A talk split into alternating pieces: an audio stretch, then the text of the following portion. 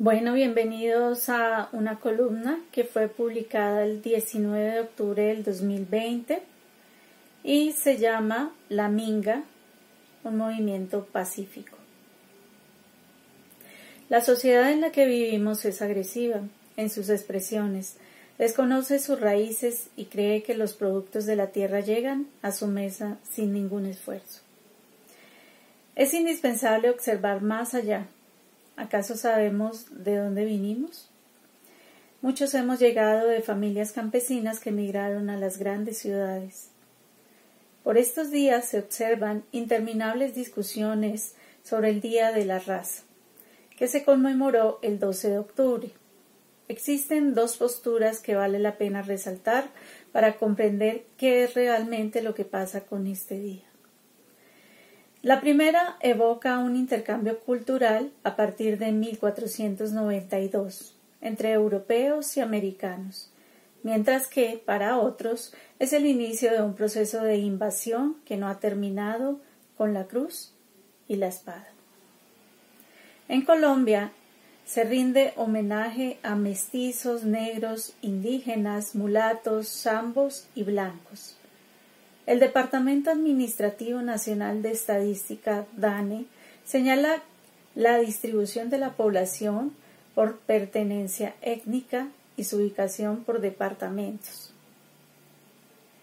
indicando que somos 47.661.787 habitantes, distribuidos en 4.281.192 negros, mulatos, afroamericanos, 30.565 raizales del archipiélago de San Andrés, 4.852 rom gitanos y 1.392.623 indígenas.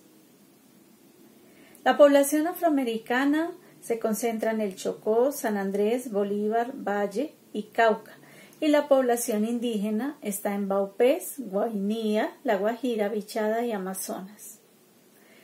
Hablar de razas puede conducir a la discriminación y aunque el debate no ha terminado, es indispensable dar una mirada a los pueblos indígenas, observar su proceso de construcción y concepción de mundo que es muy distinto a lo que normalmente se vive en las ciudades.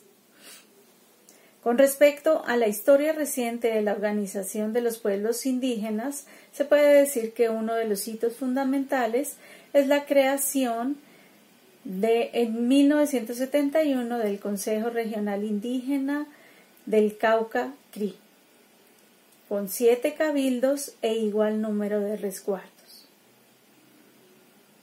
aunque al inicio debió resistir la represión de los terratenientes y de la fuerza pública, gracias a la potencia de la organización y el acompañamiento espiritual de los mayores, han logrado un mayor reconocimiento, el cual se protege jurídicamente por medio de la aplicación de la Ley 89 de 1890, que en su artículo 2 señala las comunidades indígenas reducidos ya a la vida civil tampoco se regirán por las leyes generales de la República en asuntos de resguardos.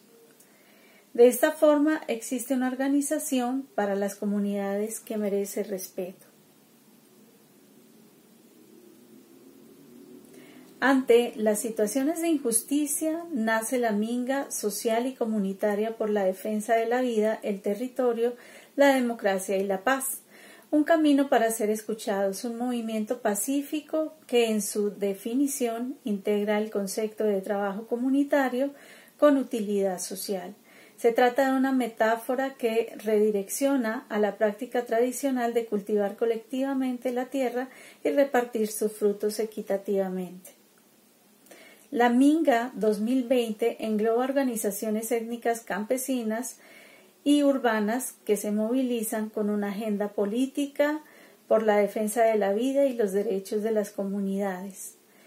Se espera se esperaba que el próximo 19 de octubre llegaran a Bogotá en un ejercicio importante para nuestra sociedad, pero su ingreso ingreso se adelantó al no poder realizar una parada en el municipio de Soacha, Cundinamarca. Su desplazamiento a la capital de la República ocurre en razón a que en la ciudad de Cali el presidente de la República no atendió a la cita del 12 de octubre en la plaza de San Francisco. Los pueblos indígenas han sido estigmatizados de múltiples formas. Existe un dicho conocido que evoca la malicia indígena, que se ha hecho popular llevando a pensar que la persona que tiene esta característica es por naturaleza el más astuto para el mal. Y eso supuestamente es lo mejor en un país que ha sido calificado de ser uno de los más corruptos.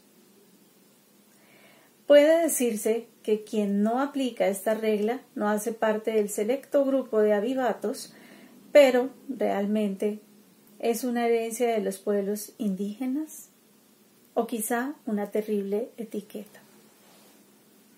La malicia indígena puede tener que ver más bien con las estrategias de los pueblos para defender su raíz y no obedecer leyes injustas, no con el concepto arraigado que se le conoce popularmente.